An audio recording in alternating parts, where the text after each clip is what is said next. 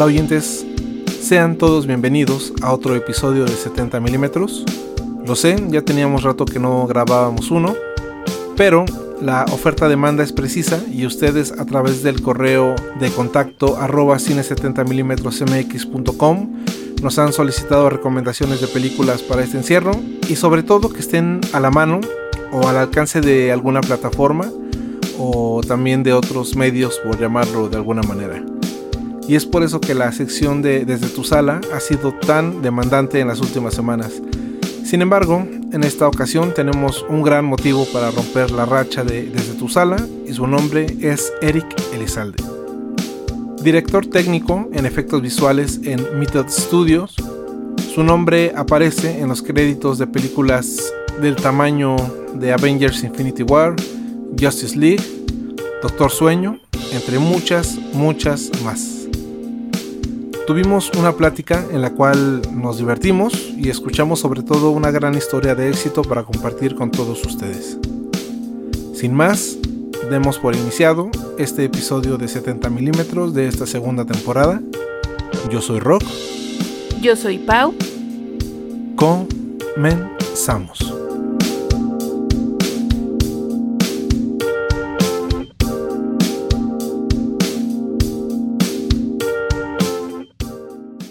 Y lo prometido es deuda. Esos redobles que empezaron a sonar en redes sociales eh, desde hace varios días llegan a, su fin en este momento.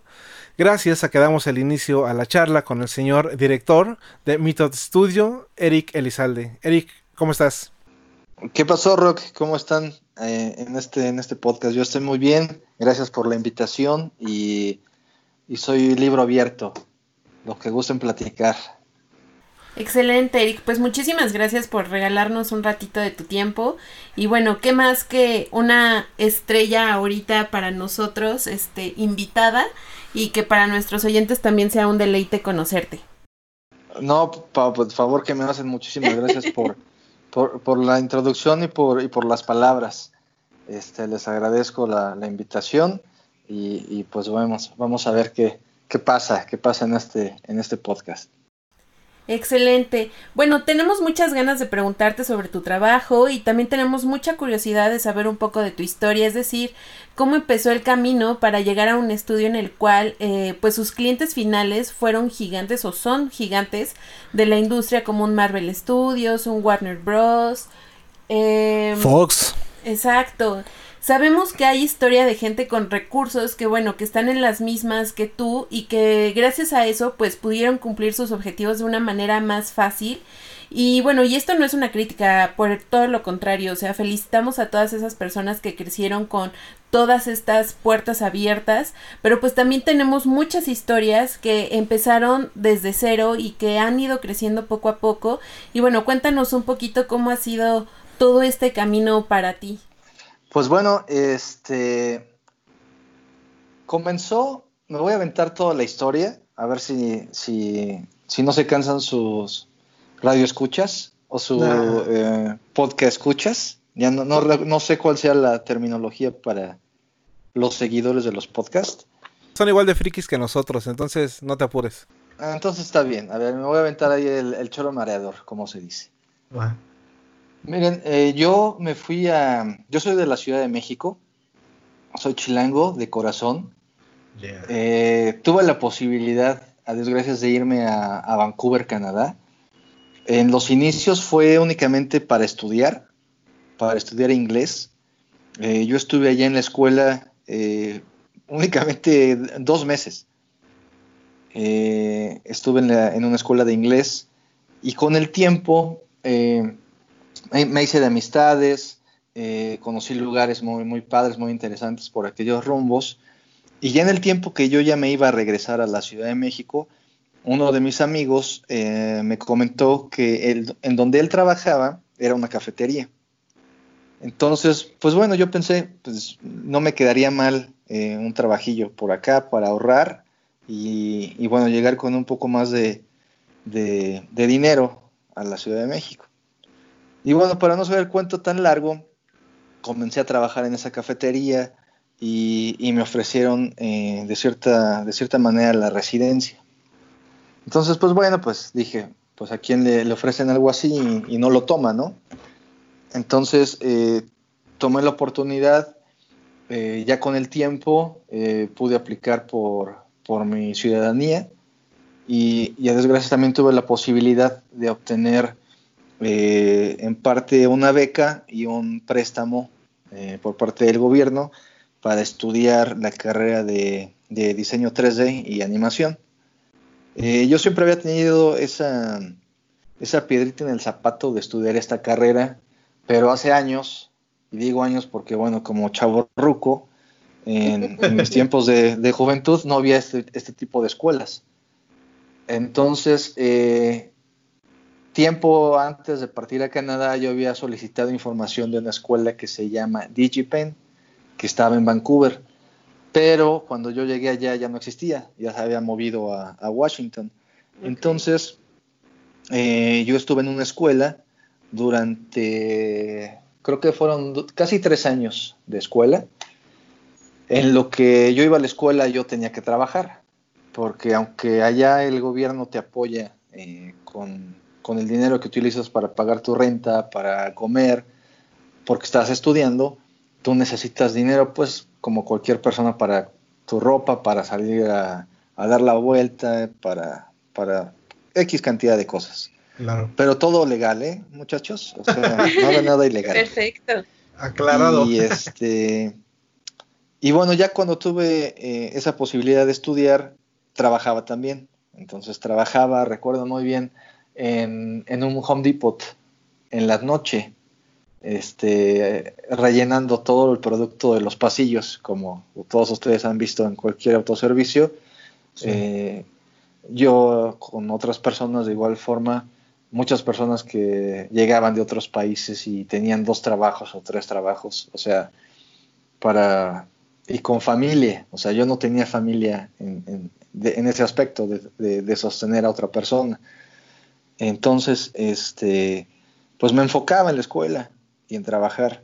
Eh, y aunque en ocasiones, como digo, no soy el único, muchas personas se han esforzado para, para llegar y, e ir construyendo poco a poco ese, ese sueño en el que han estado, han deseado estar, perdón, eh, pues desde hace muchos años. Yo a desgracia tuve la oportunidad de concluir los estudios y pues bueno, ya cuando terminé la escuela tenía dos trabajos. Eh, y recuerdo muy bien que decidí eh, de alguna forma eh, prepararme un poco más en, cuestión de llenar un currículum, de cómo llegar a una entrevista, de tener hasta tus redes sociales en orden, porque es muy importante que, que cuando ponemos una red social en un currículum, esa red social sea de alguna forma algo muy formal, porque van a ver todo, las fotografías, tus posts, todo lo que pongas. Entonces, allá el gobierno tiene varios de estos programas que son gratis para personas que, que son este, residentes o ciudadanas y están buscando trabajo, entonces te echan la mano para, para llenar todos esos huecos eh, de la parte de preparación para conseguir un trabajo. Entonces, pues bueno, ya cuando fui a estos cursos, eh, conseguí una entrevista en este estudio en el que, en el que yo trabajo y, fui sin, pensar en, conseguir el, trabajo. Eh, es la verdad. Digo, aunque yo siempre les recomiendo que tengan ese enfoque, esa mentalidad de, ir con todo, este, pues en ocasiones quizás eh, pues no se piensa de esa forma, por X o por Y. Entonces, eh, fui a la entrevista, me entrevistó, digámoslo de esta forma, este, una persona de Estados Unidos que trabajaba en ese estudio en ese entonces. Y, pues, y muy bien eh, acerca de lo que había hecho yo en la escuela, algunas herramientas o scripts que se le llaman código para ser aplicados eh, dentro de un paquete de 3D. Y la entrevista fue más que nada muy abierta, muy orgánica, muy algo quizá muy personal en cosas de hablar de la familia, de, los sueños que uno tiene, etcétera. Entonces, bueno, yo agradecí el tiempo de esta persona y, mandé un, correo también a la persona de recursos humanos, agradeciéndole. Ese es un tip que yo le doy a todas las personas. Siempre agradezcan, siempre se manden un correo electrónico, sea el resultado que sea. Agradezco el tiempo por la oportunidad que me dieron para presentarme, para hablar de mi trabajo, de las cosas que quiero hacer, etcétera. Entonces, bueno, yo ya iba en el tren de regreso a, la casa. Este, diría a su casa de todos ustedes, pero ya no vivo en esa casa. Pero bueno, este, ya iba de regreso y a los tres minutos me llega un correo electrónico de la persona de recursos humanos. Y ya me dice, no, pues, pues al contrario, te agradecemos tu tiempo, que hayas venido, no sé qué. Y por cierto, te queremos ofrecer esto. O sea, yo nunca, yo nunca me imaginé, honestamente, que iban a decir, ¿sabes qué? Te ofrecemos tanto dinero, esta posición de trabajo, este, y esperamos que digas que sí. O sea, uh, honestamente, es algo que nunca se imagina una persona. O sea, en mi, en mi otros trabajos uh, en, en, México, pues bueno, se maneja de una forma distinta en, en aquel entonces, ahora ya no sé eh, de que, bueno, te decían, bueno, ahí te hablamos, ¿no? Claro, sí. Y todo era esa forma de comunicación por teléfono, pero pues ahora me tocó a mí este, por el correo electrónico. Entonces, pues bueno, ya este, no me la creía, ya llegué, este, chequé y revisé toda la onda que me mandaron del contrato. Y pues bueno, pues como se podrán imaginar, pues dije, acepté. Claro. Entonces, pues y ya acepté, ya me dijeron cuándo, cuándo este, ir a trabajar. Y pues en ese día ya llegué, igual como emocionado, como la primera vez que, llegamos al primer día de clases, con, con la libretita y con la pluma. y ese día precisamente conocí a, un buen amigo hasta ahora, el buen Nico, que le mando un saludo eh, de Argentina, que también ahorita anda por allá por Montreal trabajando. Sí. Y, y otro buen amigo Cristian, también paisano de aquí de México. Hay, hay varios mexicanos. a mí me da mucho orgullo siempre, siempre que conozco a un a cualquier persona, pero en especial siempre a mí me gusta sentirme orgulloso de las personas y más que sean mexicanas. y me pues, da mucho coraje también cuando hacen cosas que no deben hacer, pero bueno, esa es otra historia. Sí, eso da para otro podcast. Oye, siendo este campo profesional ciertamente complicado, llamémoslo de esta forma, en México, ¿cómo fue la transición de, tu mentalidad? O sea, quizá la, primera decía, pues es que neta va a estar difícil, a, la mentalidad que se convirtió en un, pues voy a tirar todos los estigmas y voy a terminar creyéndomela y asumiendo la oportunidad pues que la vida me está dando en este momento.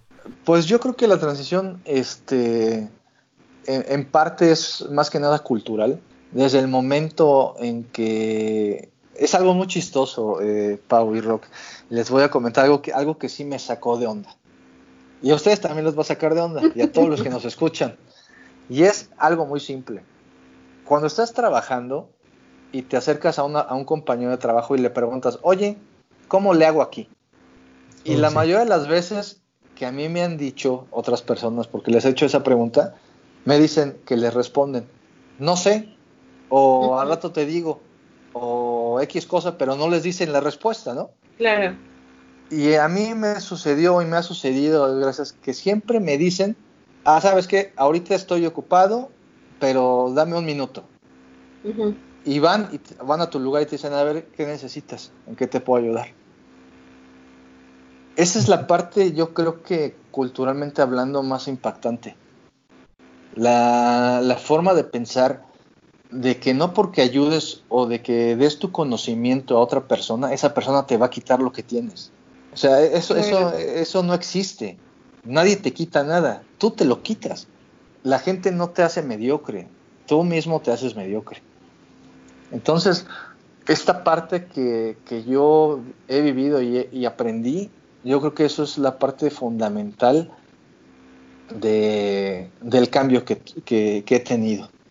Porque esto aplica para no simplemente la, el área laboral, sino en la calle de, exigir lo que debe ser exigido, de respetar lo que debe ser respetado. Eh, no sé, es algo como, como la parte del civismo, ¿no? Que, que, existía eh, en México, que impartían en las escuelas hace muchos años y ahora, ahora se, ha, se ha venido perdiendo esa, esa parte muy importante. Claro, creo que ahí tienes un tema muy importante porque, como bien lo dices, son cosas que se han ido perdiendo, que hasta inclusive el sentido común se ha perdido. O sea, hay veces que ya eh, son cosas tan distintas que que ya la juventud, algunas generaciones, pues ya ni siquiera saben que pues hay que saludar a tus vecinos, que tienes que ser como cordial cuando estás en la calle, no sé, o sea, cosas tan básicas que son meramente de sentido común, se han estado perdiendo. No, y de hecho creo que en el tema eh, laboral, como bien lo comentas, que completamente tiene que ver la cultura que tengas para desenvolverte, e, este ejemplo que pusiste me parece que pareciera que estás describiendo el trabajo de tantos y tantos oyentes que, que bueno, están, están en este momento escuchándonos eh, respecto a, a que quizá están interesados en obtener conocimiento y muchas veces obtienen muchas trabas, pues ¿por qué no me vayas a quitar el puesto, no? Y, y porque si, si dejo de ser el único que sabe tal cosa, voy a perder quizá privilegios o, cierta posición en, en, mi trabajo. Entonces es muy cierto y estoy seguro que le diste al clavo con muchos y muchos oyentes. Sí, digo, no soy a lo mejor el... Eh, humildemente alguien de quien aprender, ¿no? O sea, todos, todos creo que vamos y seguimos aprendiendo en esta vida hasta, hasta el día que, nos vayamos. Pero esa parte yo creo que sí es muy importante. Y, yo un consejo, si, lo puedo dar a todos, es eh, que siempre trabajen en equipo. Cualquier, cualquier compañía, perdón, cualquier empresa eh, hace notar siempre a los, a los jugadores a los jugadores que aunque no llevan el balón, son la, parte fundamental del equipo. Y, a lo mejor, perdón que lo, ponga de esta forma, pero quizás sea como cualquier deporte. Un deporte como el fútbol, como el básquetbol, etcétera. Desde que el, que reparte el agua es importante, el que te prepara los zapatos es importante, hasta como el que, el que hace las canastas o el que mete los goles, ¿no? Eh, y de esta forma es muy similar a la, a la fundación que se tiene en, en, los, en los efectos visuales, ya que, como hablaban de, en un principio, es tan vasta la, la cantidad de personas que, que, elaboramos en un proyecto que honestamente sin un equipo no se daría la, la calidad final que tiene, que tiene un proyecto ya sea una serie de televisión, una película, un videojuego, cualquier, cualquier cosa que, el estudio haga, siempre debe tener esa, esa parte eh, fundamental que es eh, el equipo. Sí, ya llegaremos un poquito más adelante a eso, pero antes de eso queremos saber qué tan friki eres. O sea, sí, aunque se oiga medio rara la pregunta, por un lado sabemos que en los videojuegos pues no hay duda que te encantan porque pues tu mismo podcast, que oyentes debemos recomendarles uno de sus podcasts, bueno los dos podcasts, el primero es Gamers TV Podcast, que bueno, eh, eres parte de este podcast y bueno, toda la información a detalle la dejaremos tanto en la descripción de este podcast como en nuestras redes sociales. Y bueno, regresando al tema de qué tan friki puedes llegar a ser, eh, la pregunta es tal cual, eh, en, tu en la perspectiva en lo que has trabajado, eh, sabemos que puede llegar a ser un mundo un poquito freaky o nerd, porque muchas personas que están como muy clavadas en el tema de videojuegos o de películas, pues buscan las oportunidades para participar en ellas de una o de otra manera. Por ejemplo, podría ser el caso como no sé, un Christian Bale o un Joaquín Phoenix que, por ejemplo, nunca habían leído del tema de Batman y del, y del Joker, pero pues al realizar sus eh, respectivas películas, pues eh, se, se, fueron envolviendo de todo esto, pero pues puede haber personas que por otro lado siempre han estado sumergidas en el tema de los cómics, de las películas, de los videojuegos. Entonces, ¿tú en qué nivel estás? Pues bueno, Pablo, gracias antes que nada por el por la nota de, del podcast. Y este, yo creo que estoy en un nivel nerd. Yo, creo que dependiendo del tema, ¿eh? Porque, por ejemplo, yo soy muy fan de, la Guerra de las Galaxias. Entonces ahí sí soy como 10, ¿no? Soy nivel, nivel 10 nerd. Pero dependiendo de, cuál sea el tema, yo creo que tengo diferente nivel de estrellas en el nivel de, la nerdez. Muy bien, por ejemplo, aquí si tuvieras que tomar partido de, de un bando de cómics, ¿por cuál te irías? ¿Marvel o DC? Ah, voy, a decir, voy a decir que es Marvel, pero voy a decir por la razón. Ok. Eh, de igual forma que no me gusta Disney, y lo, siempre, siempre lo, he dicho desde que se empezaron a comprar em, empresas como Microsoft, pero no entraremos en temas de este tipo. Eh, yo creo que el, nivel que tienen los ejecutivos de un estudio hablan de hacer dinero. Bueno, todos tienen que hacer dinero porque de eso se trata el negocio, ¿no? Negocio, sí. Pero la gente de Marvel, por ejemplo, este, son más, yo creo que tienen el nivel de, nerdez mayor que la de, la de DC. Porque el, nivel de detalle que piden va más allá. Siempre ven como que la parte como de niños, de que imagínate que aquí sale, no sé, este, un tentáculo, ¿no? Del monstruo.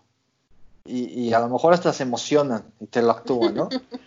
Entonces, eh, es ese tipo de, nivel. Y además también creo que es más mm, factible o se prestan más los personajes de Marvel que los de DC. A lo mejor los de DC para mí son personajes un poco más oscuros. Sí que, los de Marvel. Entonces, este, pues yo creo que esa para mí es la diferencia y por qué, y por qué más, y por qué me voy más del bando de, de, Marvel que de, que de DC. Ok, aquí se acaban de, dividir todos nuestros oyentes, porque está, está buenísima esta, esa batalla. Y tocando este, tocando este mismo tema, ¿Cómo es eh, como mexicano, eh, ya entrando en detalles de tu trabajo, pues participar en todas estas producciones? Porque eh, a lo largo de la semana mucha gente nos estuvo preguntando como, oye, ¿qué, qué onda con el tal Eric Elizalde? O sea, hace Hace... o sea, sí, o sea, ¿cómo, por, qué, eh, ¿por qué carajo se relaciona con, con productos eh, cinematográficos? De hecho, por ahí alguien nos preguntó, ¿qué onda? O sea, él tiene que ver con los pósters o con la propaganda o... Y creo que ya con este programa pues va a quedar bastante claro. Pero bueno, ¿cómo es como mexicano participar en estas producciones? Que pues, la neta es que son un parteaguas. es un antes y después. Yo comparo todo, eh, todo este caos que está haciendo Marvel lo, relaciono mucho con la primera película de, Star Wars, que de pronto em, fue súper generacional y estoy seguro que en unos 20 años todos los chavitos o, no tan chavitos que vimos estas películas los vamos a recordar con un gran cariño. ¿Cómo es para ti? Y sobre todo, insisto, como mexicano, el haber eh, participado en, en, estos productos.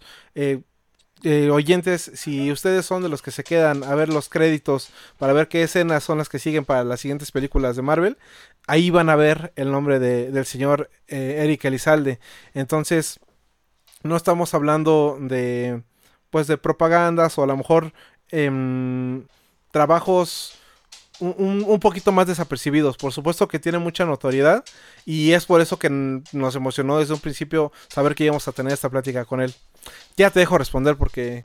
no, no te preocupes, Rox. ya sé a dónde va la pregunta. Es, yo creo que eh, esto también es muy importante. Creo que es cultural, tristemente. Porque cuando en cualquier plática de gente nueva que conoces siempre sale a colación. ¿Y qué haces, no? ¿Qué trabajas? Sí. Y a lo mejor dices, no, pues yo trabajo en, Marvel. Y te dicen, ah, sí, ¿y qué haces? Este, ¿Pegan los pósters o, o, casi casi barres, no? Sí, sí, sí. Y, digo, y, honestamente yo trabajé allá barriendo. Sí. Entonces, este, sí, sí, sí. Y, y me da mucho orgullo comentarlo porque precisamente y, rápidamente lo comento, eh, la persona con la que yo trabajaba comenzó este, igual su empresa digo, barriendo, ¿no? Y ahora ya tiene 30 o 40 personas en su empresa. bien. Entonces, este, a todos aquellos que igual comienzan como todos desde abajo, eh, pues no se dejen llevar por esos comentarios absurdos y, mediocres. Eh, si ustedes tienen un sueño y así sea que comienzan barriendo o, o, lo que sea, ustedes siempre tengan claro a dónde van. Y cuando lleguen ahí, volteen para atrás, no para ponerle eso en, la cara a alguien, sino para ayudar a los que vienen atrás. Buenísimo. Porque así es como, como se debe basar un, un, primer mundo. No en, en, la cantidad de cuánto dinero hace el país, sino en la cantidad de cosas buenas que hacen las personas. Pero bueno, este, sin desviarme más, eh, pues bueno, les voy a comentar. Ya hasta se me iba a olvidar lo que me habías preguntado, Ya como, como chaborruco se me va el avión. Pero, pero sí, este, ¿me puede repetir la pregunta? Sin bronca, sin bronca. Es que este tema da para mucho, pero concretamente, ¿cómo es como mexicano el haber participado en estos productos tan, tan parteaguas, tan generacionales? como lo son las películas de Marvel. Sí, no, fue, fue extraordinario. De igual, gracias que, que tuve la oportunidad de, de, bueno, tuve la oportunidad y tengo la oportunidad de seguir trabajando en, en ese tipo de películas eh, triple A, como se les dice, eh, ya que esta denominación, por decirlo de alguna forma, es la cantidad de, de, estrellas que tiene la película y el, el, capital que se, que se gasta en producirlas. Eh, les voy a comentar a todos, la primera vez que yo vi mi nombre en la pantalla fue en la película de los eh, Guardianes de la Galaxia, en la 2, donde salía el, Baby Groot bailando, si se acuerdan. Sí, claro. Muy bueno, ¿eh? Y esa vez tuve la oportunidad también, gracias, de invitar a mi hermana. Hay que le mando un saludo a, mi hermana. No, no le voy a decir su apodo, por respeto. por respeto. sí, pero a él le mando saludos. Ella me acompañó y, ella recuerda, y, cuando platicamos del tema, me, recuerda esa parte de, cuando vi mi nombre en la pantalla y me emocioné. es, algo, es algo que no, puedes describir. Eh, yo creo que eso sucede en cualquier, eh, pongámoslo de esta forma, el, el tope de, cualquier persona en su trabajo cuando ve realizado eh, todo el esfuerzo que hizo y lo ves ahí. O sea, aunque dure tres segundos o cinco segundos el, gusto, es algo que jamás se te va a olvidar. Y eso te da para seguir trabajando, para seguir haciendo las cosas bien, para seguir preparándote, porque como saben, en cualquier trabajo siempre la, juventud este, eh, viene viene, viene buscando ese, ese trabajo, esas oportunidades laborales. Entonces, uno siempre tiene que estar preparándose eh, día con día para, para decirle, aguanten, aguanten, chavos, ¿no? Aguanten. Yo les voy a enseñar, tranquilos. Sí. y, este, y para todos hay. Digo, la industria es, es, es muy grande y, y, se da para, para que existan muchas posibilidades de, de, gente de sangre nueva que quiere entrar a este, a este mundo de los efectos visuales. Y, como comentaba Rock, pues bueno, la, la satisfacción de, poder eh, ver en las personas tu trabajo y, el de muchos también, y que se diviertan. Yo creo que eso es lo más importante, de que les guste lo que están viendo. Claro, y sí, o sea, retomando el tema de eh, el hecho de pues estar fuera de tu círculo de confort, porque quieras o no, el estar en un país donde pues no conoces a mucha gente, donde apenas estás creando relaciones nuevas de amistad, te estás empezando a arraigar en un país totalmente distinto, pues es muy gratificante escuchar que eh, encuentras a mucha gente que está dispuesta a echarte la mano y creo que eso también te, te ayuda y puede motivar a nuestros oyentes a decir que pues no van a estar al 100% solos, ¿no? Que cuando decidan perseguir esos sueños, pues siempre va a haber una mano que, que les pueda eh, ayudar en lo que sea. A lo mejor inclusive solamente dándoles una dirección o diciéndoles, mira, ¿sabes qué? Eh, en vez de hacer esto, vete por acá, no sé, algo tan sencillo que puede marcar la diferencia. Sí, pues mira, yo, yo en lo personal creo que el, mejor consejo es eh, decirle a una persona que se esfuerce. A lo mejor sonará muy cliché, pero eh, en la parte de a lo mejor hasta encontrar una dirección, pues yo creo que en estos tiempos es como preguntarle al tío Google en dónde está la dirección, ¿no? Sí. o ponerlo en tu celular. Entonces yo creo que la tecnología, la apertura que ha tenido la tecnología, eh, yo creo que va limpiando como que todo, llenando esos baches de, cosas que a lo mejor hace 20 años eh, traían más complicaciones.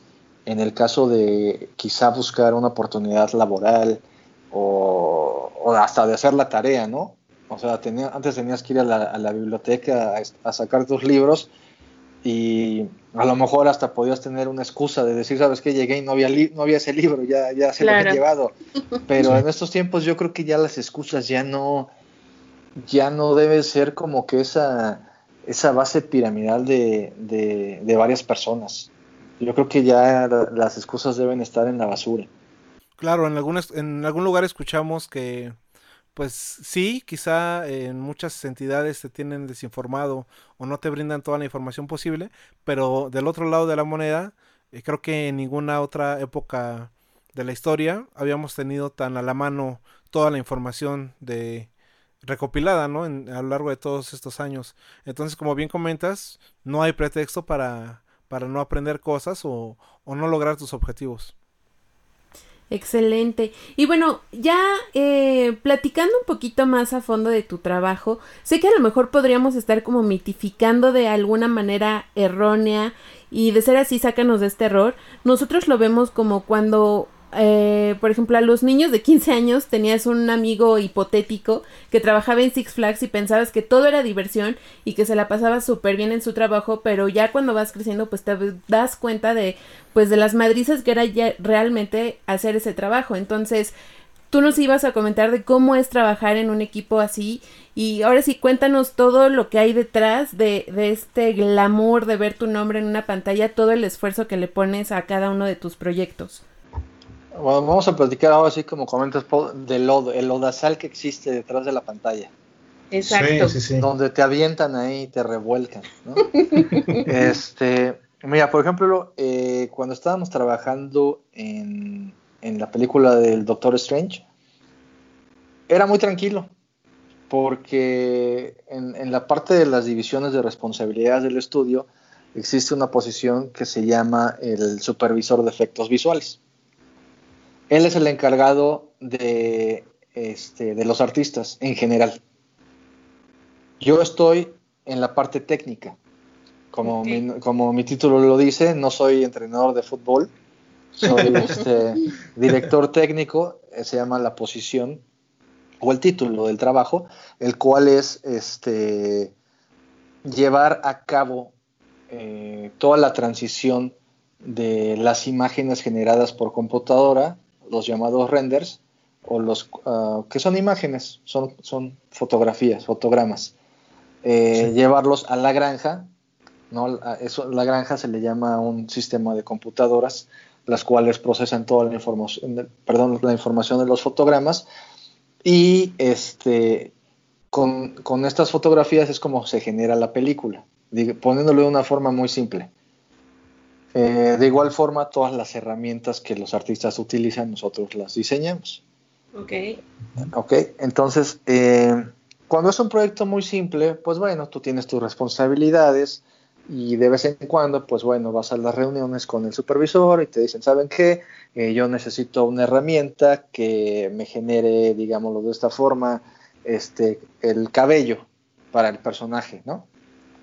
Porque los programas que utilizamos, por ejemplo, Maya, es un programa que se utiliza en la industria, al igual que Nuke, al igual que Houdini, eh, que, son utilizados para realizar efectos, digamos, explosiones, fuego, agua, todo esto. Este, en ocasiones necesitan plugins, que se les llama, para que el artista tenga una mejor, una mayor flexibilidad al realizar su trabajo. Entonces, bueno, nosotros entramos ahí, lo hacemos por ellos, le decimos, aquí está chavo, para que no te quiebres tanto la cabeza, ¿no? Entonces, eso es tranquilo. Pero, por ejemplo, cuando estábamos trabajando en, Guardianes de la Galaxia 2, fue un reverendísimo, ¿se pueden decir groserías pequeñas? Por supuesto, por supuesto. ¿no, se enojan los millennials? No, para nada. ah, bueno. los, los progres, no, te preocupes. Sí, sí, sí. No, no, no, era un, reverendísimo desmadre, así, en, sus, en, todas las, en toda la extensión de la palabra. Sí. Eh, ¿Y por qué fue? Bueno, nosotros como estudio en Vancouver tenemos eh, sucursales eh, en otras partes del mundo y esta película se estaba haciendo en parte en Vancouver y en Los Ángeles. Entonces, desde la parte técnica de la comunicación, de mandar archivos de una locación a otra, era un problema. Porque se, caía la, comunicación o de repente a un artista se le ocurría eh, aprobar un modelo que, por ejemplo, ahora en Los Ángeles utilizaban una versión 4 y en Vancouver necesitaban la versión 5. Entonces en ocasiones la 4 no llegaba bien y se tenían que esperar, todos nos teníamos que esperar a que llegara con tiempo, que le hicieran los cambios, que esos cambios este, se aprobaran y que ya el trabajo se mandara a la granja y que en la granja no fallara. Porque en ocasiones, eh, hablando técnicamente, las computadoras están amargadas y no hacen su trabajo correctamente. Entonces, bueno, ahí ya son cargas eh, de estrés, porque el cliente quiere ver lo que encargó. Y quizás alguien del estudio, eh, por quedar bien con el cliente, le dio un horario que él creía en el cual el trabajo iba a estar listo, sin preguntar a la parte técnica que somos nosotros. Entonces yo creo que es errores, errores humanos, ¿no? Sí. Eh, y para no ser el cuento largo, durante el proyecto eh, trabajábamos de 9 de la mañana a 12 de la noche. Entonces ya se podrán imaginar la carga de estrés, eh, a, pesar de que nos atascaban de comida y de alcohol, ¿no? Para tenernos contentos, pues, pues la carga de trabajar esos horarios de lunes a domingo, pues mm, yo creo que es, es muy pesada y es cuando las personas pues empiezan a estresar, se empiezan a molestar y lo que ya quieres es que ya se termine ese proyecto para irte de vacaciones. Entonces, yo creo que esa es la mayor parte eh, de estrés en ese tipo de, la industria. Eh, yo creo que es la parte de errores humanos y la parte de errores técnicos. Lo que puede llevar a un proyecto de seis meses a que en ocasiones tome dos años. ¿No? Entonces, este, sí, sí, sí. Han existido varios proyectos así. Por ejemplo, ¿cuál ha sido el proyecto? Bueno, ya nos comentaste que Guardianes de la Galaxia fue un total desorden, pero ¿cuál ha sido el que tú dices, qué bárbaros, o sea, lo hicieron súper bien, los tiempos estuvieron muy bien planeados? Todo lo contrario. Exactamente, o sea, ¿cuál ha sido en el proyecto que dijiste, no manches, ojalá si todas fueran mis proyectos? Ah, no sé si recuerden, eh, Paul Rock, eh, la película de Okja, la del ¿Sí? No, no es un puerquito, es, es algo, pero no es un puerquito. Es es Okja. sí, recuerdo que no, ya, no, ya no quise comer animales como por un mes después de ver esa película. Pero cuando viste los, tacos de puerco dijiste cambio de opinión. Pues ni modo. Exacto, exacto. Sí, miren, esta película eh, fue realizada al 100% por nuestro estudio. Toda la película. Okay. Este, tuvimos también la, la presencia en el estudio del director de, esta película. Y, como comentario chistoso, eh, dibujaron a Ogya en una de las paredes del estudio al tamaño natural, ¿no? Oh. Entonces, este, el director eh, Bon John, creo que es su nombre, Bon John Ho, este, firmó ahí, ¿no? Para todos los del estudio con amor y no sé qué. Y recuerdo que nos, sí me acuerdo muy bien que nos dieron sí recuerdan que hoy ya comía unas frotitas, ¿no? Sí, sí, sí. mi esposa, a la cual le mando un saludo y, mucho amor, este, le gustan precisamente esas frutitas. A mí siempre se me olvida el nombre, pero ella ya me lo dirá cuando escuche el podcast, ¿no? Y me va a regañar, pero bueno. este, esta película fue muy, ¿cómo decirlo? Fue algo muy interesante y muy, muy padre de hacer porque toda la gente estaba como muy tranquila. La gente, desde que estaban modelando a Okja, eh, haciendo las texturas para el, color y todo esto de la piel, eh, los efectos. Hay un efecto eh, muy padre también, que es cuando Okja salta al agua. No sé si, si lo recuerden. Sí, sí, sí. Ajá, ese por cierto, ese efecto lo hizo, lo hizo mi amigo Nico, el que les comentaba. Está padrísimo. Este, y, y, ven la película y, y, la historia es buena. Y, y el personaje creo que es muy noble. Es una crítica absoluta.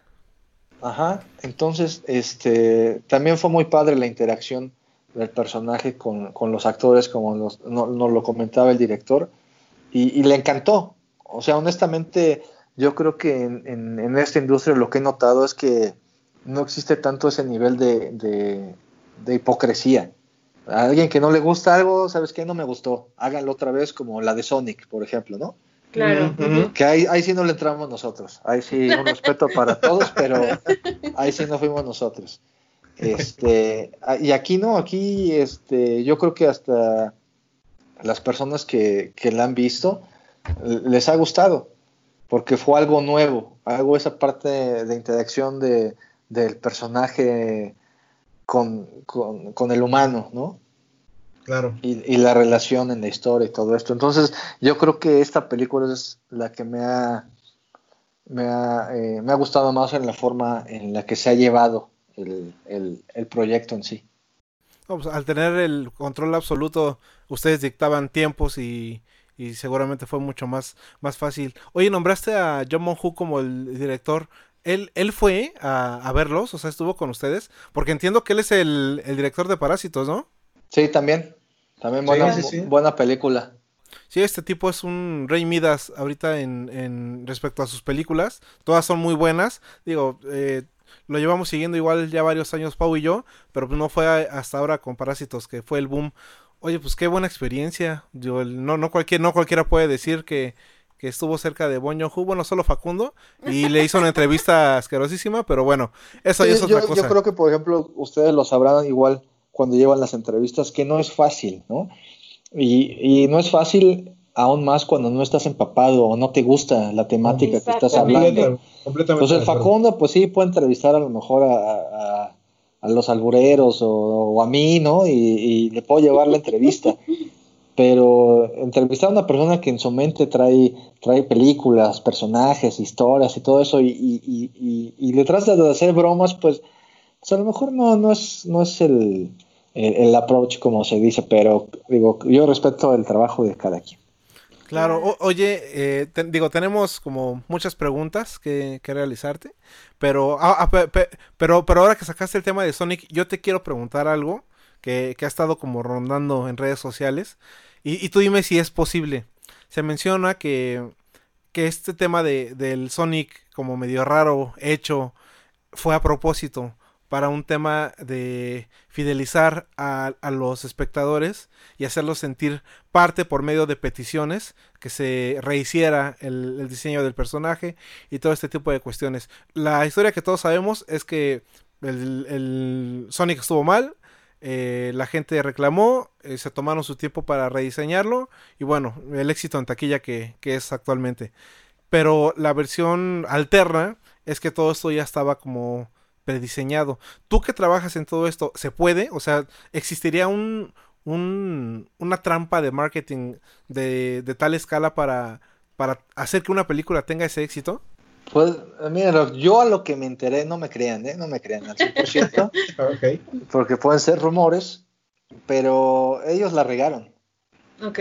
Ya, ya tenían todo, todos los, todos los plates ya en postproducción ya hechos con el personaje con cara de niño sí. Pero cuando lanzaron el trailer, a la gente no le gustó. Y lo volvieron a hacer. O sea, Eso es lo que el... se escuchaba en los pasillos. Okay. Lo que conocemos es la, la, verdad entonces, o es lo más probable. Pues, pues mira, yo no creo que tuvieran que gastar tantos miles, bueno, no miles, este, mil, tantos millones en, en algo así como, como marketing. Eh, es un error y, y digo, cualquier persona tiene la validez de equivocarse. Y ahorita que tomas ese tema rápidamente voy a comentarles, por ejemplo, el error que yo he visto más grande. No, no, no fue error, pero el gasto mayor en, en, en ese tipo de películas. ¿Recuerdan a, al Superman con su bigote? Sí. no sabía, sé por qué. Sabía Ajá. que lo mencionaría. Sí, yo también, sabía. sabía. Era, era absurdo, pero se entiende porque era una parte por contrato que él tenía que no, no se podía rasurar.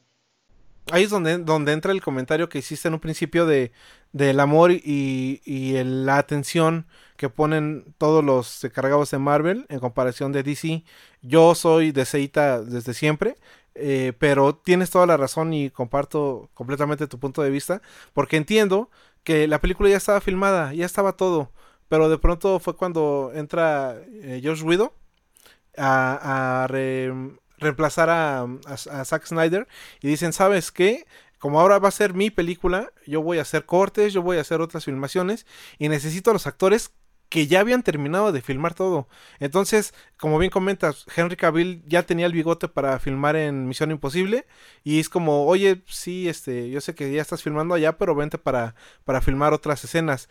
Y en, en todo eh, lo que tiene que ver con Misión Imposible fue como un, oye, pero no te vas a rasurar porque ahorita ya estás participando conmigo. Tu tiempo en Justice League ya pasó. Que ellos hayan hecho las cosas mal no es nuestro problema. Y entonces ya fue toda esta bronca. Pero qué horror, o sea, qué horror, horror. Ese, esos. Y porque aparte fue en toda la película, ¿no? Bueno, más o menos en toda la película. Ese como cara rara, cara rara ahí de Henry Cavill. Sí, no, se veía mal. O sea, aunque, aunque quieras que, que los artistas hagan maravillas, a final de cuentas son efectos visuales. Y a lo mejor alguien que, que, que ponga mucho detalle en ese, en, ese, en ese aspecto podrá notar que no es real. O sea, Okja no es real, aunque les rompa el corazón a, a mucha, a No. mucha gente. ¿no? Pero, pero se trata de hacer lo mejor posible. Entonces, ponerle, ponerle, quitarle el bigote a Superman les costó creo 25 millones de dólares. Ouch. Wow. Entonces no son así como decir, ¿sabes qué? Pues aquí traigo cambio, quítale el bigote, ¿no? O sea, es dinero que luego ya la producción, pues bueno, se pierde, porque existe un presupuesto. Entonces yo creo que es muy rara la película que se va limpia con un presupuesto. Siempre hay este, Algún Extras. detalle. sí, siempre existen los detalles.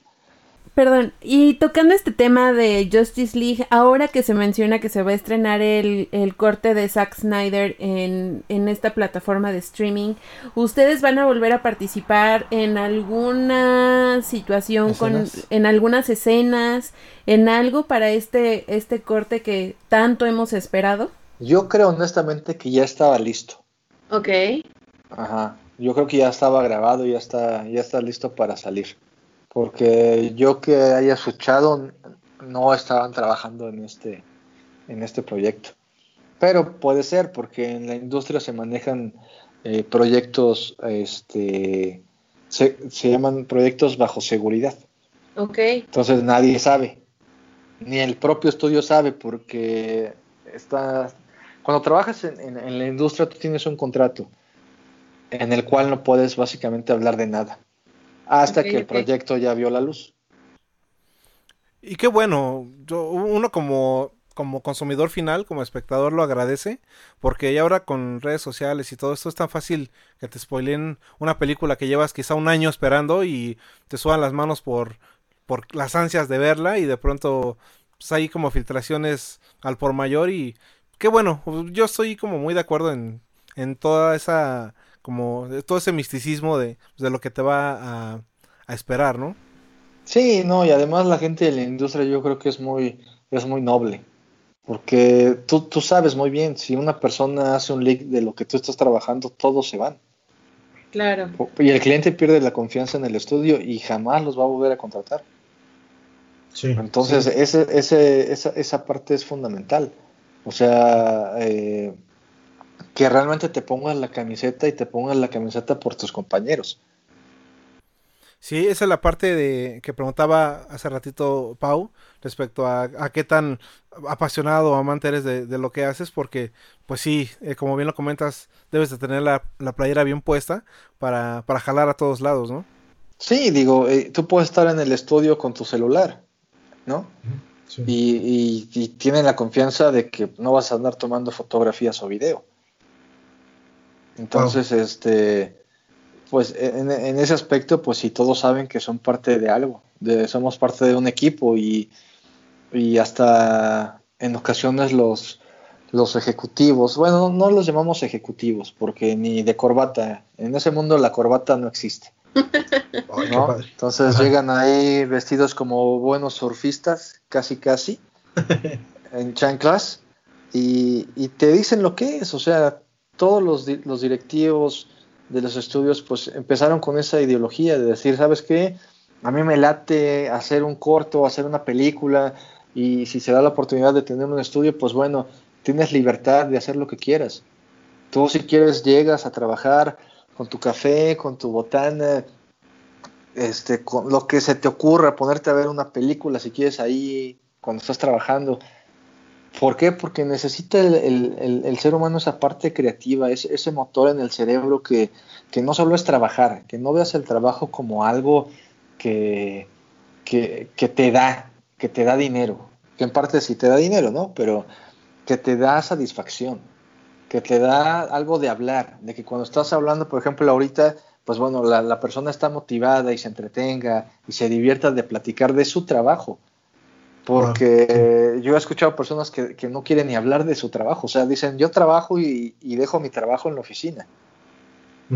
Y, es para, para mí no, o sea, desgracias tengo la fortuna de, de platicar con ustedes ahorita, que les doy las gracias, así como platico con, mis amigos, con mi familia y, y, ahí me puedo aventar el choro mareador dos horas, si, si, me lo permiten, platicándoles de, de, los procesos, de cómo se, se lleva a cabo una, una, película desde que a alguien se le ocurre dibujar, por ejemplo, Okja, hasta verlo en la pantalla, ¿no? Wow, sí. Eh, la parte de animación, pues bueno, ahí le diría a los animadores, pues ahí, ahí aviéntatela, ¿no? Ahí haz tu mejor trabajo. Pero es, es, importante también, ahorita que comentas, Pau, acerca de la animación. Yo creo que de las personas que yo conozco en, en el departamento de animación, tienen la misma pasión de su trabajo. Porque, por ejemplo, para hacer una animación, no sé, de algún personaje que se les venga a la, a la mente, ¿no? Eh, cuando lo vas a animar, pues bueno, yo lo llevé también en la escuela. Te pones tu espejo y haces tu mejor cara o, te grabas, ¿no? Caminando o bailando o, pateando un balón si quieres. Y luego utilizas ese, ese, ese video como referencia para animar al personaje. Entonces, e, e, esa parte también yo, es, es, divertida y es lo que, lo que le gusta mucho a los animadores. Ok. Tratarás de que el resultado final sea el mejor para, para ambas partes, ¿no? Sí, siempre, siempre en, el trabajo, pues bueno, este, si no te gusta, pues yo creo que entonces, ¿para qué estás haciéndolo, no? Claro. Completamente de acuerdo. Y ahora que comentas esto, ¿dónde te ves en 10 años? Por todo lo que llevamos platicando, suenas muy contento, suenas muy motivado. Eh, ¿Qué onda? ¿Dónde te ves en 10 años? Pues a mí me gustaría eh, honestamente dar, por ejemplo, este, clases en algún colegio allá o, en línea. Se puede dar clases en cualquier lugar este, acerca de, la programación. La programación es, yo creo que es la base de, la industria. Digo, a pesar de que muchos artistas me dirán, no, que puede ser la animación o el modelaje o la composición, etcétera, eh, todos los programas que utilizan los artistas, valga la redundancia, son programados y necesitan actualizaciones, necesitan plugins, necesitan muchas cosas para hacer el trabajo diario del artista este, una tarea mucho menor.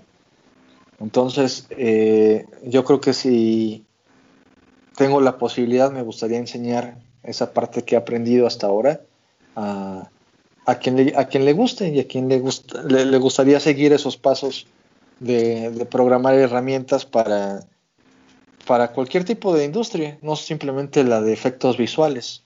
Puede ser la industria de la salud, la industria automotriz, todo. Ahora platícanos un poquito más de ¿Cuál ha sido un momento de mayor sacrificio o dificultad y cuál ha sido el más satisfactorio? O sea, ya nos habías comentado que la primera vez que viste tu nombre en la pantalla grande, pues ese te llenó mucho de, orgullo. ¿Cuáles otros has tenido de ese tipo? Pues yo creo que en lo personal eh, la satisfacción más grande que tengo es, es mi familia. y mis amigos. Y, y cuando alguno de ellos eh, llega a, completar una satisfacción personal, a mí, a mí me enorgullece mucho.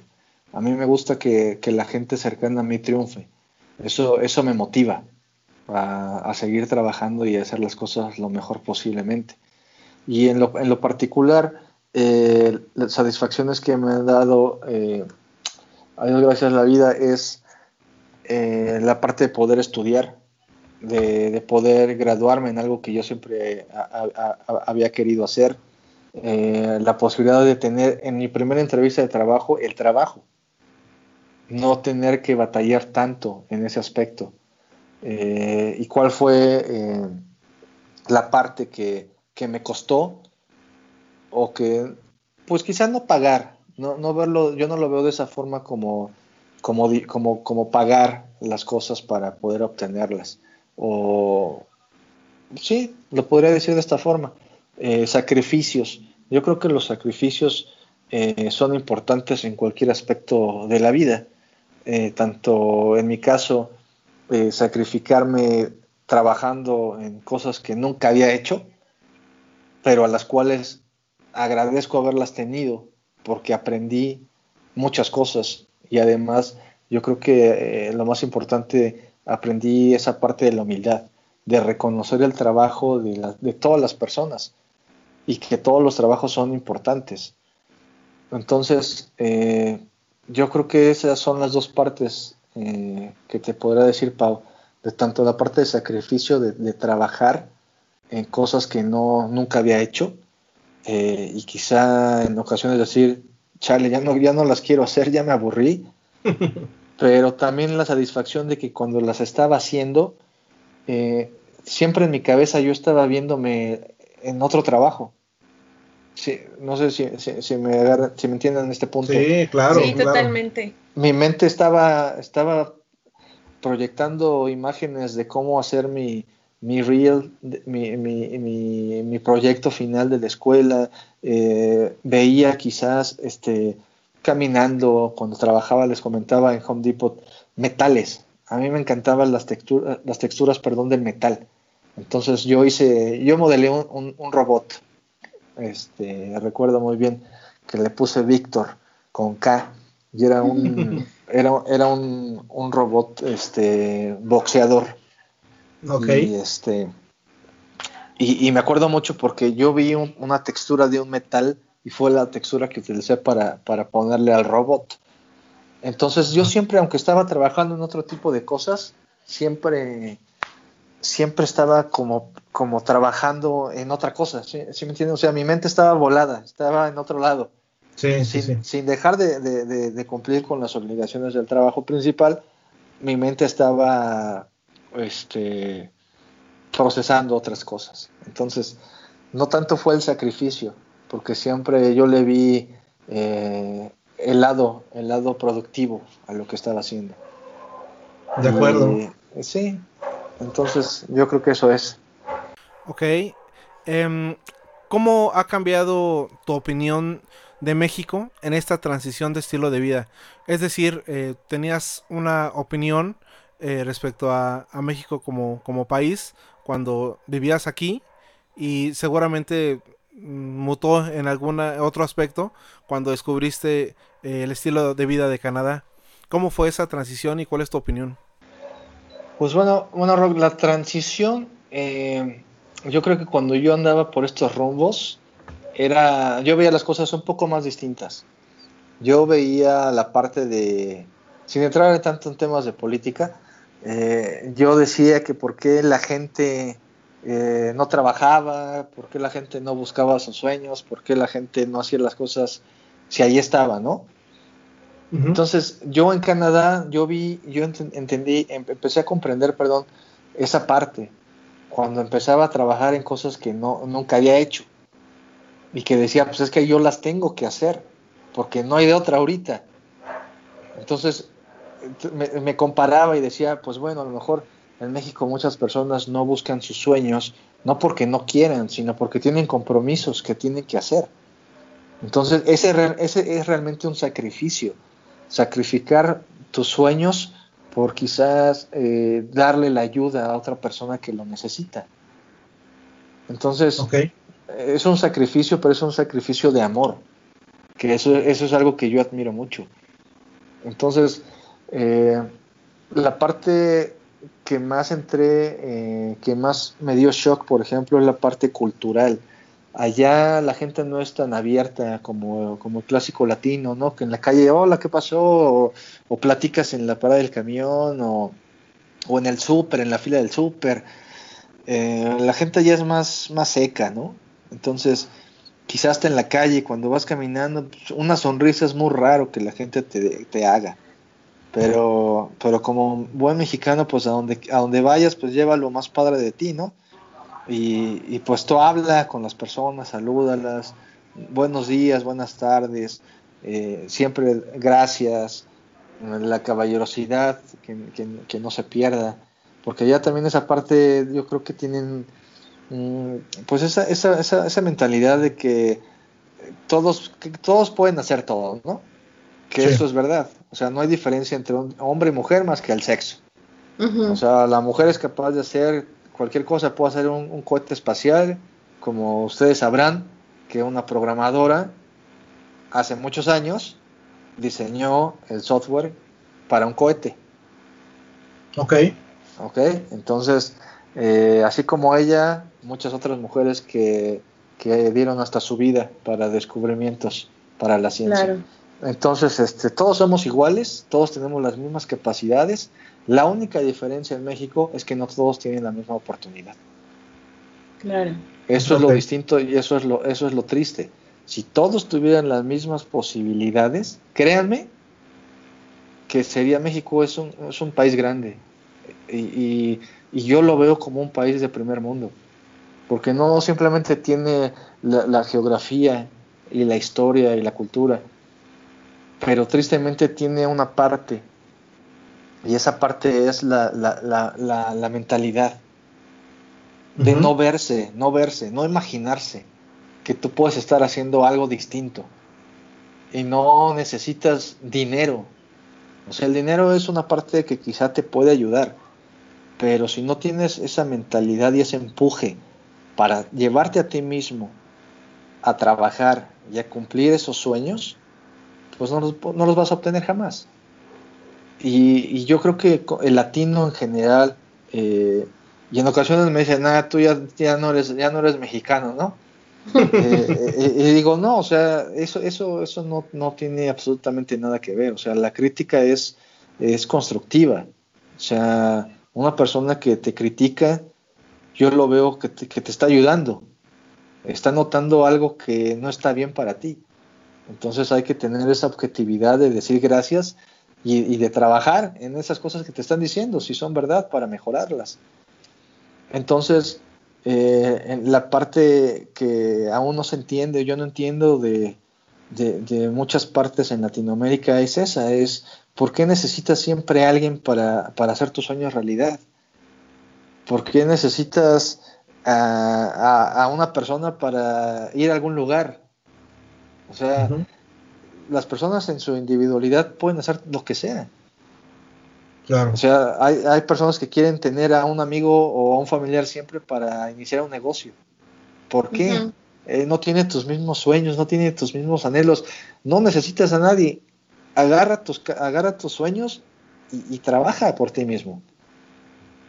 Entonces Claro. yo creo que esa parte es el- el- el- la parte del miedo, de decir, pues si me voy al hoyo, pues no me voy solo, ¿no? Sí, sí, sí, sí. Entonces, este, yo creo que eso sí hay que, hay que, hay que eliminarlo. Totalmente de acuerdo. Y, y bueno, queremos hacerte unas preguntas rápidas, así, y quiero, Quiero- Pásenle, pásenle. y que nos contestes lo primero que se te venga a la mente, ¿va? A ver si no me sale- se me sale un- una grosería. No importa, no pasa nada. ¿Qué prefieres, películas o series? Películas. Eh, ¿Cómo definirías en una sola palabra el cine mexicano? Ah, ese es muy difícil, ¿eh? Pero, eso es muy difícil. O bueno, ya platícanos más. Pues ¿qué- yo- qué- no me lo tomen a mal, no me lo tomen a mal, pero es simple. Con... Sí, coincidimos contigo.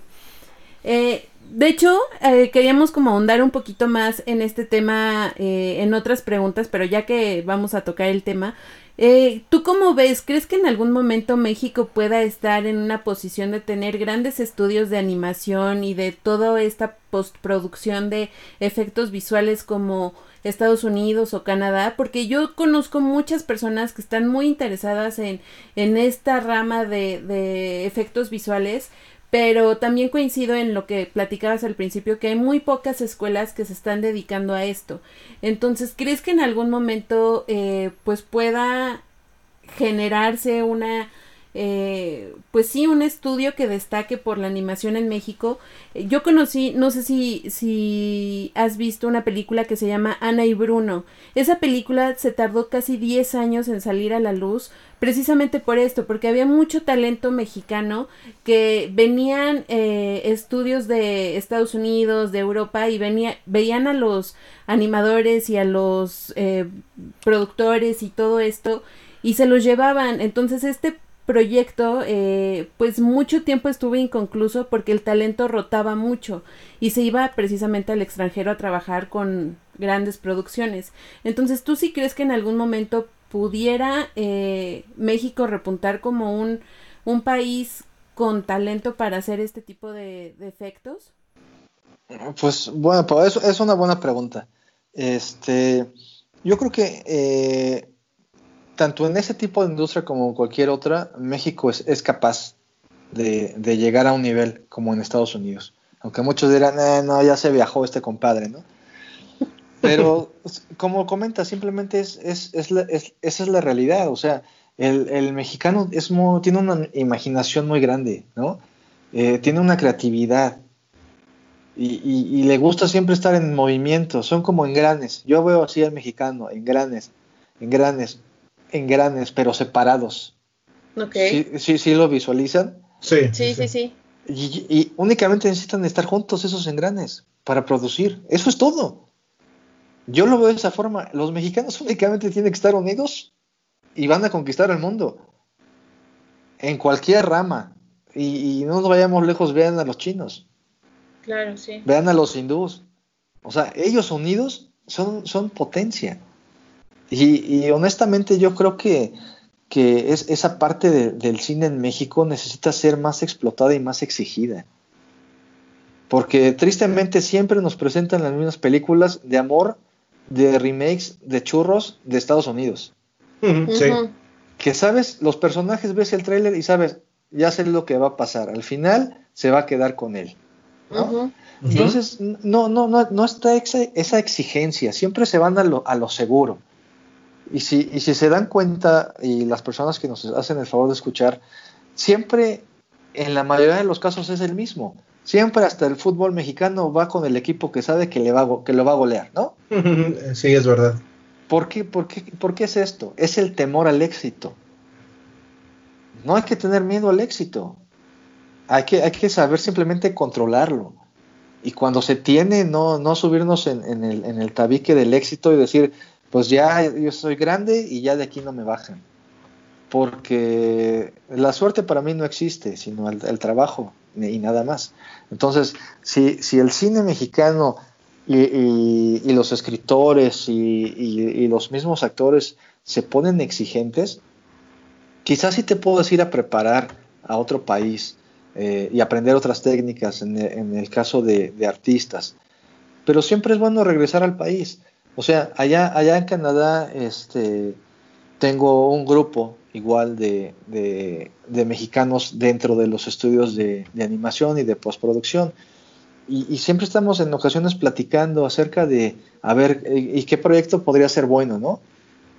Hecho por, por, por mexicanos en este país.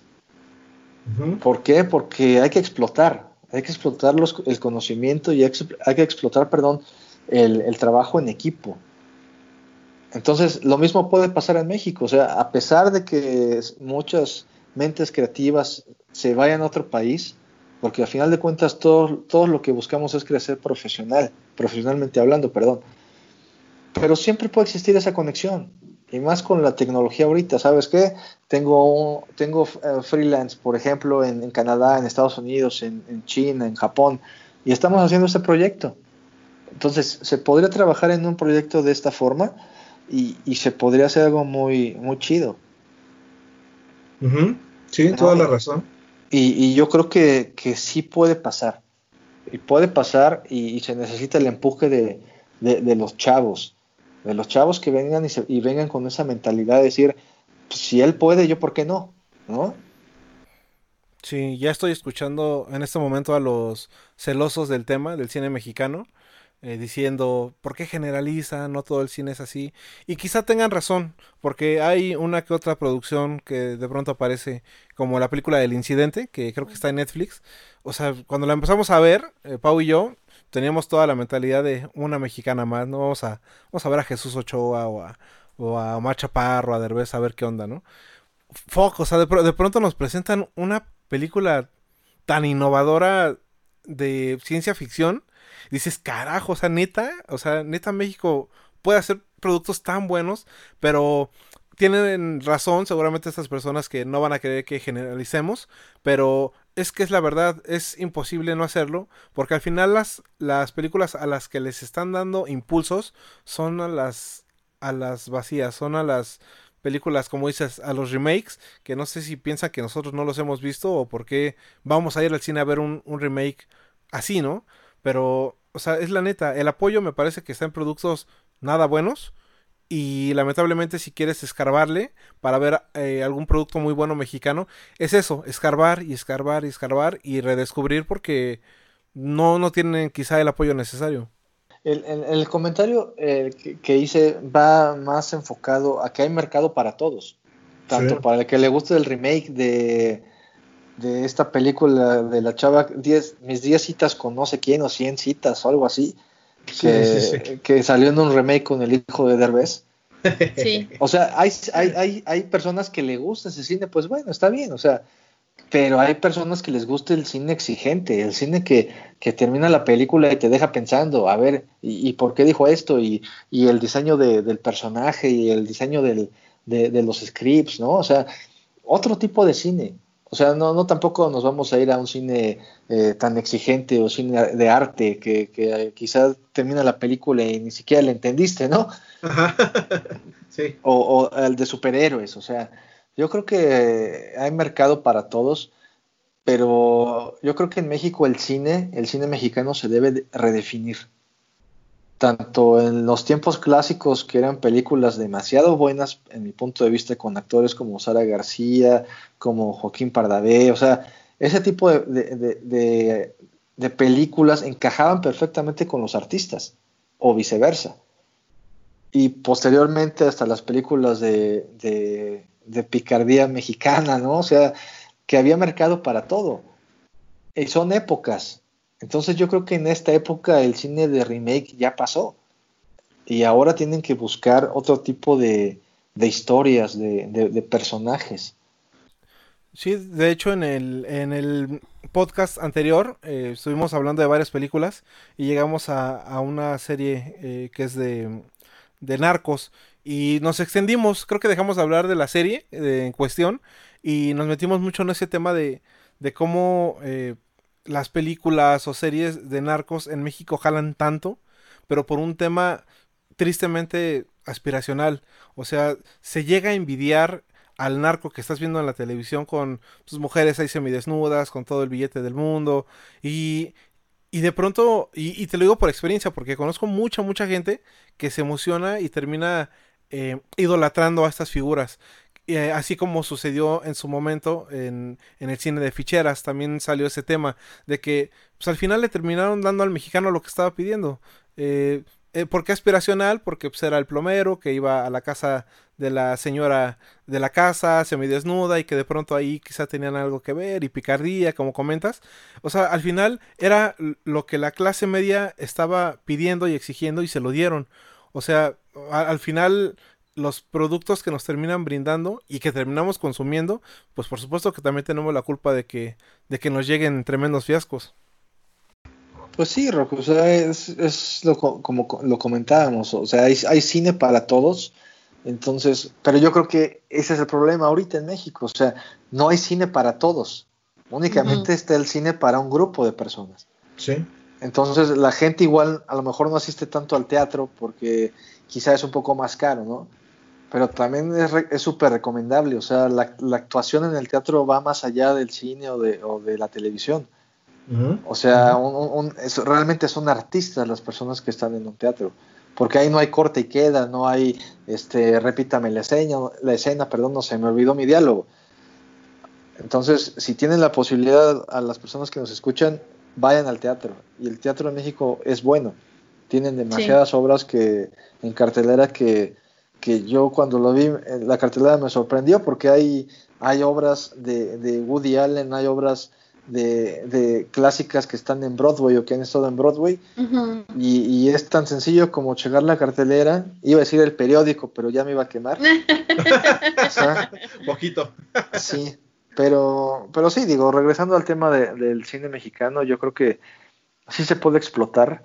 Hay mercado y, y, hay personas que pueden llevar a cabo este trabajo. Entonces, pues nada más es cosa de que los escritores se pongan a chambear y, y salgan más directores también, porque no hay tantos.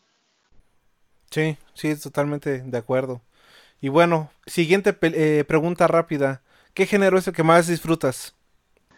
A mí me gusta, por ejemplo, el horror. Yo empecé con, con temas de, de, películas de horror ochentero, que ahorita los veo de nuevo y ya me dan risa, ¿no? Porque ya hasta se le ven los cables ahí al monstruo. Pero también el tema de ciencia ficción. Ah, yo soy como, como que de repente, dependiendo del mood en el que ande, es en el que me gusta ver las películas. Sí. Me, me, una de mis favoritas, por ejemplo, es este ya les comentaba de la Guerra de las Galaxias, digo, más, más el tema de ciencia ficción. Eh, me gustan los dramas también, eh, las películas de historia, de guerra, eh, oh, sí. los sí. musicales también. La La me gustó, digo, a pesar de que es comercialona, no, no, había salido algo así en, en, en muchos sí. años, un, una película de este tipo, con, con la la dirección y la producción que tuvo es muy buena. Eh, me gustó esta película. Es buenísima. Sí, sí. Y hay una también que, que, se me fue el nombre ahorita, lo tenía aquí. Ustedes van a saber porque son expertos en películas. Y nada más con que les diga tres palabras van a saber cuál es. Es, es, es, es, es se podría decir es musical eh, y es de un niño que baila. Ya con eso van a saber. Ah, Billy, Billy Elliot. Elliot. sí saben los buenos. Esta película me, me, gustó, me gustó mucho porque aquí se habla, como ustedes sabrán y las personas que nos escuchan, de seguir un sueño. Claro. Que a pesar que a lo mejor, si, no, no quiero aventarme un spoiler, no, véanla si no lo han visto. No, si no la han visto, es una película de hace 15, 20, no 20 visto, años. No, no, mere, no merecen ver cine. Exacto. Esas son las básicas, esas son las básicas. Esta película yo creo que, que la dejo en mi top 10 de películas. Wow, de plano. Porque sí, sí, sí, el, cada vez que, que, la veo es esa satisfacción de ver de que, de que las cosas no son imposibles. O sea, y, y se te va dando la oportunidad. O sea, eso, eso es lo que, lo que yo anhelo para México. Que todos tengan las mismas posibilidades. Y ahí se va a ver realmente el que habla mucho y no hace nada y el que siempre ha querido la oportunidad, y ahí está, compadre. O sea, rífatela. ¿No? Sí, Entonces, sí, sí, eh, yo creo que sí. Esa película es de mis favoritas. Y hay otra también ahí muy buena y se las, se las recomiendo. Eh, esa película es, es noventera. Eh, en español creo que le pusieron Sueño de Fuga. Sueño de Fuga. ¿Es, eh, ¿Es en una cárcel? Sí, el, el título es eh, The Shawshank Redemption. Me acuerdo ¿Es con muy Morgan bien. Freeman? Es con Así Morgan es, Freeman. así ah, es. Sí, sí. Es de Buenísimo. los noventas. Y, esta, esta película es buenísima. O sea, tiene buena historia, tiene buenos actores, tiene buena trama, tiene buena dirección. Y, y es esas películas que, que te mantienen, ¿no? Hasta el final. Sí, buenísimo, buenísimo. Y, y sí, y como esta, hay, hay, hay, otras muchas películas también que son churros, pero son buenas, o sea, hasta en lo que caben son buenas esas películas churros. Y necesarias, ¿no? Hay, hay veces que sí son necesarias. Eh, aquí mm, normalmente platicamos mucho que no sé, a lo mejor si vamos a comer, eh, pues tratamos de ver algo súper relax, a lo mejor hasta tonto, una comedia romántica, porque tampoco es que tengas que ponerle el 100% de tu atención y las disfrutas. Y, pero quizá ya en otro horario, ya con toda la disposición del mundo, pues te avientas ahí un terror psicológico súper loco que te deje pensando. Entonces, eh, sí, como bien lo comentas, está como el mood para, para dependiendo de la ocasión. Sí, yo, yo creo que el gusto por el cine es como el gusto gastronómico. O sea, si, nadie le dice que no a unos tacos de suadero, ¿no? Mm, claro. Que igual a un corte de carne, Exacto, sí, sí, ¿no? O a un pescado, o, o pasta, o no sé, algo muy exótico. O sea, para todo, todos debemos tener como que ese, esa mentalidad abierta para, para ver, para probar, para escuchar de todo tipo de, de géneros. Y, y bueno, es válido tener nuestras preferencias, pero nunca, nunca cerrarnos a decir, no, no voy a ver la de Shark, Shark Tor- Tornado, creo que se llama. Ah, sí. Y este, pero bueno, a lo mejor la puedes ver y, te- y te da risa y, y- y ves chistoso tiburones volando, pero, pero como, como dicen, hay, hay cine para todos. Claro. Ay, sí te quedó mal, creo que esa no la he visto, el, el Shark- Sharknado. Yo nada más vi la primera, pero ahorita ya sé, creo que como ocho, no sé Es cuántas. como la risa en vacaciones, entonces... Algo así. Sí, la risa en vacaciones era buena, hasta creo Sí. que hasta la segunda parte, ya lo demás Sí. era falso. Sí. Oye, Eric, ¿Ci- ¿Cinépolis o Cinemex? Ah, Cinemex, Ok. ¿Palomitas o nachos? es difícil, ¿eh? Depende. Les voy a decir por qué. Si, Sí. si a los nachos les pones el jocho, voy con nachos. Uf. Sí, en tu- pones así en su bandejita los nachos con, con su queso, con sus rajas y el hot dog al lado. No, No, manches, pues sí. cómo se extraña. Ya sé, sí. Sí. Qué barbaridad. Sí, las palomas como tentempié, ¿no? Porque antes de que empiece la película siempre, siempre se acaban. sí. Eso es un hecho.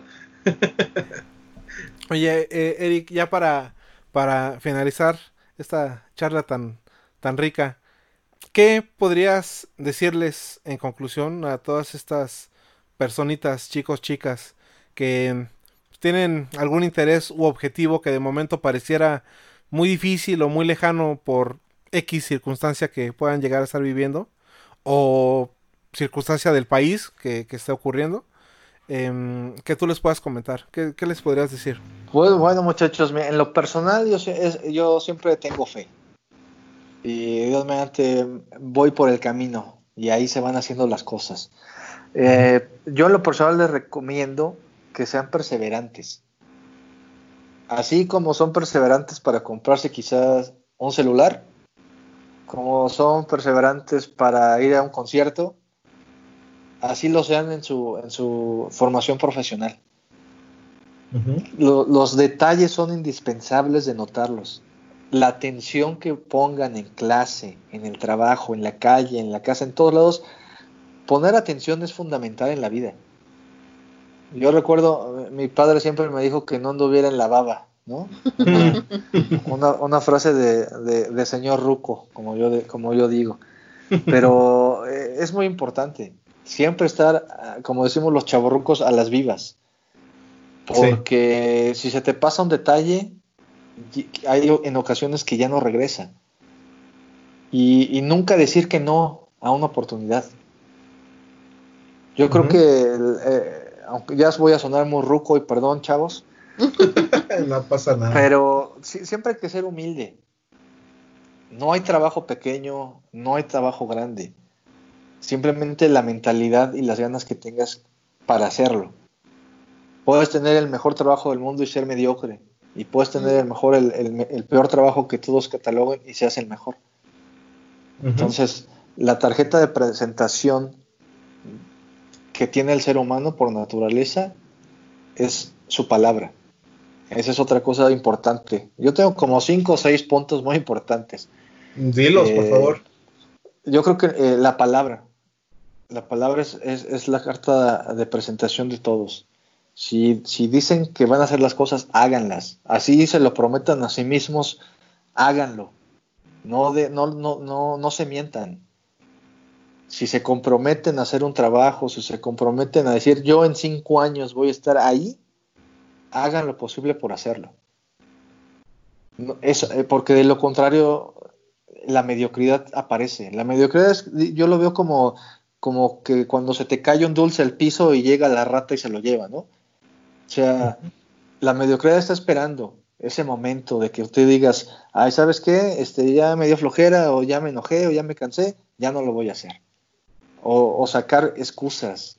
Las excusas es lo peor que tiene el ser humano. Las excusas y mentir. Yo digo que eso, esas dos partes eh, las agarren y las tiren a la basura. Eso, eso, eso nunca va a traer cosas buenas en la vida. Únicamente yo creo que, ya para no aventarme el choro mareador de, de buen chaborruco, lo más elemental que yo les podría decir, tengan palabra, no digan mentiras, esfuércense en lo que hacen y tengan paciencia y fe. Eso es lo, lo- lo- lo que yo les recomiendo. Yo lo que he visto últimamente en muchas personas es que no son pacientes, quieren todo rápido.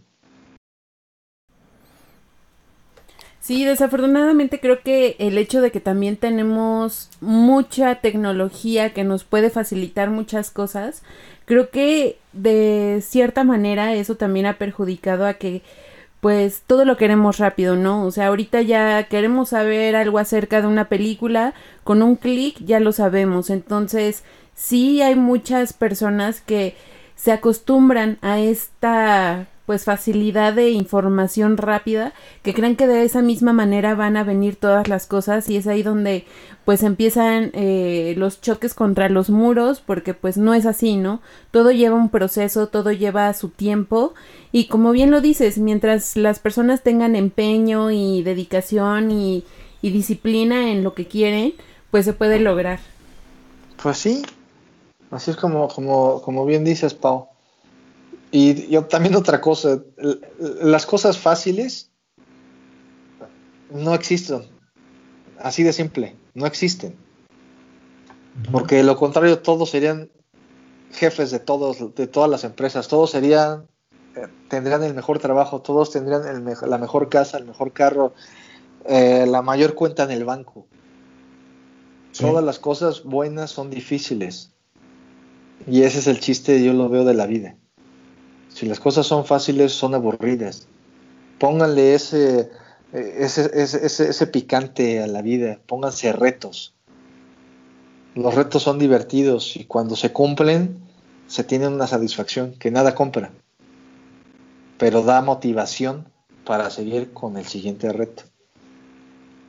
Entonces Sí. yo creo que es- eso es, es el consejo de, de- del, del chaborruco con el que están hablando en este día. Pues chavitos, chavitas, ya escucharon a una, a una persona y sobre todo una, una persona con, con una historia de éxito, con palabras que contar. Y seguramente este, este podcast mm, a, a muchos les va, les va a encantar porque sí, se, se conocen a varios oyentes interesados en qué onda, quién es, quién es Eric Elizalde, ¿no? Vamos Escuchar el programa. ¿Quién es ese, quién es ese viejo? Pero ahora que seguramente ya, ya sabrán el contexto total de, de, tu historia, pues van a, van a tener cierto grado de motivación para, pues para continuar con, con sus objetivos. Eso es muy bueno. Pues sí, Rock, y, les comento igual, si al- alguien tiene una duda y, y- y yo con gusto se los puedo responder, pues me pueden contactar, como ya lo comentabas ahí, al, a la dirección que tenemos en el podcast, eh, porque es más factible que, que- que vea el mensaje ahí, porque normalmente nosotros estamos ahí metidos en, en- en la cuenta de, de Instagram. Entonces, este, ya saben, chavos y chavas, si, si en algo se les puede ayudar con un consejo o, o con otra, otra palabra, con todo gusto, acérquense, acérquense a los viejos. Nosotros sabemos un poco más. Sí, que entiéndanlo, por favor. Eh, entiéndanlo, es por su bien, como dicen sus, padres. Pues listo, mi Eric, me dio mucho, mucho gusto platicar contigo. Muchas gracias por tu tiempo, ya casi una hora y media, no sé cuánto tiempo llevamos. Muchas, muchas gracias por, por platicar con nosotros. Sí teníamos de verdad mucho interés, eh, porque incluso yo, a pesar de mm, conocerte de hace algún tiempo, no tenía el contexto total de, pues, qué onda, ¿no? ¿Qué onda con, con, la, con la historia de, de Eric? Y me da mucho gusto que, que te esté yendo tan bien. Estoy seguro que pues con, con esas eh, filosofías y con esa forma de pensar vas a, a, seguir avanzando. Y pues para adelante, para adelante mi buen Eric. Sí, muchísimas gracias chavos, Pau y Rock por la invitación a este famosísimo podcast de 70 milímetros. Eh, esperamos que hayamos podido resolver algunas dudas de las personas que nos escuchan y como comentaba, estamos para, para, servirles con todo el gusto y el corazón. Y cualquier duda que tengan, pues ya saben a dónde comunicarse. Y si me lo permiten, me voy a aventar un gol. Adelante. Adelante. Este, van a decir que a este viejo ridículo, ¿no? Pero bueno, este, tenemos, tenemos una marca de salsas allá en Canadá. Ok. Eh, y para los que viven en Canadá, yo sé que hay es personas que nos escuchan allá o en Estados Unidos este, pueden encontrarla también en, en, en, varios lugares, pero nada más les quiero dar la dirección para que la chequen. ¿Sí? Y ya me aventé mi gol, pero bueno. Este, la página se llama nobleamor.com. Ok, oye, pero una salsita viviendo en Canadá, yo no le digo que no. Pues sí, ya saben, ahí les vamos a mandar este, la muestra por el, por el gol que me acabo de aventar. Excelente, ya, ya estaremos platicando después de algunas recetas para aplicar esas, para usar esas salsas. Sí, sí, sí. Pero sí, chavos, muchas gracias por la invitación y, y ya saben a dónde, a dónde encontrarnos. Excelente. Pues muchísimas gracias, Eric. Este, esperamos seguir viendo muchísimas más películas con tu nombre en esos créditos. Eh, te deseamos muchísimo éxito, que vengan muchísimos proyectos eh, muy padres para ti. Y pues dejamos la puerta abierta a que en algún momento nos pongamos a platicar, ya sea de videojuegos o de alguna película en, en específico, porque creo que podemos sacarle mucho jugo a estas participaciones. Pues sí, Pau y Rock, muchísimas gracias. Y para finalizar mi participación le mando un saludo a mi esposa que nos escucha allá en la tierra del Maple, porque uh -huh. si no me regaña, si no le mando saludos. Sí, eh, a, a, a, mi madre, a mi hermana, a, a toda mi familia, este, a, mi señor padre, donde quiera que esté, allá en el cielo. Le mando un beso y un abrazo. Y a toda la gente que, que quiera, que está buscando cumplir sus sueños. Eh, nada más les, les, quiero volver a reafirmar que, que, las cosas se pueden hacer, nada más que busquen esforzarse un poquito más, el 1% más eh, día a día y les aseguro que, que, van a poder lograr todo lo que quieran hacer. Totalmente de acuerdo. Pau, también así muchas gracias por tu tiempo. No, no hay de qué, Rocky. Pues bueno, nos estamos escuchando en el siguiente podcast. Eh, sería todo por el día de hoy. Sí, yo me despido con, con la frase de cuál es la diferencia de eh, extraordinario, ¿no? ¿Por qué la palabra? Y pues, la diferencia está en el extra, porque si no solo sería ordinario. Entonces, siguiendo el consejo del buen Eric, echen ese extra, chicos. Cuídense mucho y hasta la próxima.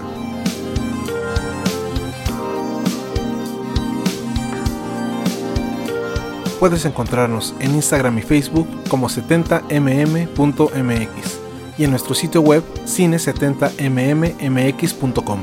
Porque compartes tu tiempo con nosotros, compartimos el nuestro contigo.